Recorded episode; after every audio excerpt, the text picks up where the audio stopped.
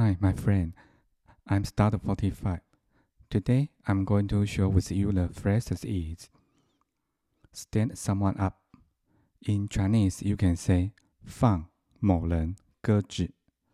放某人鸽子。There are short sentences I will show you how to speak in Chinese. If you would, please repeat after me at the second time. Before I start, I'm going to preview the phrases and the vocabulary first. Okay, let's get started. The first example is Peter won't stand me up, he just late.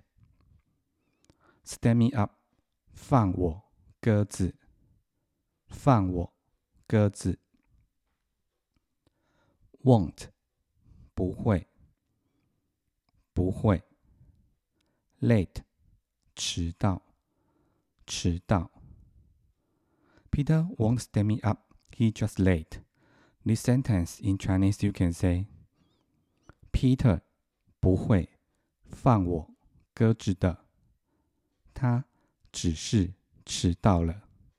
Okay, again. Peter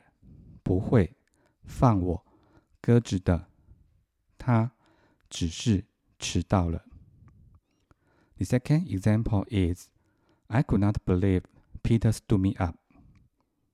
Stand me up，放我鸽子，放我鸽子。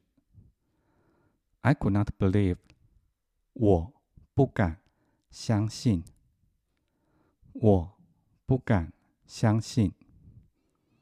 I could not believe Peter stood me up.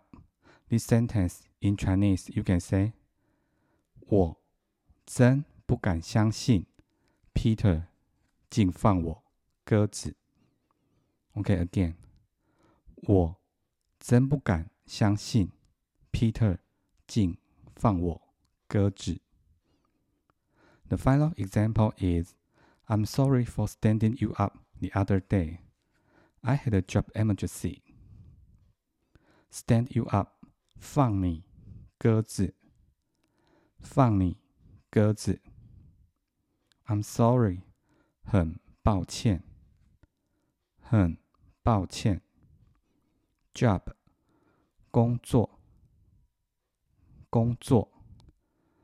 Emergency，紧急，紧急。I'm sorry for standing you up the other day.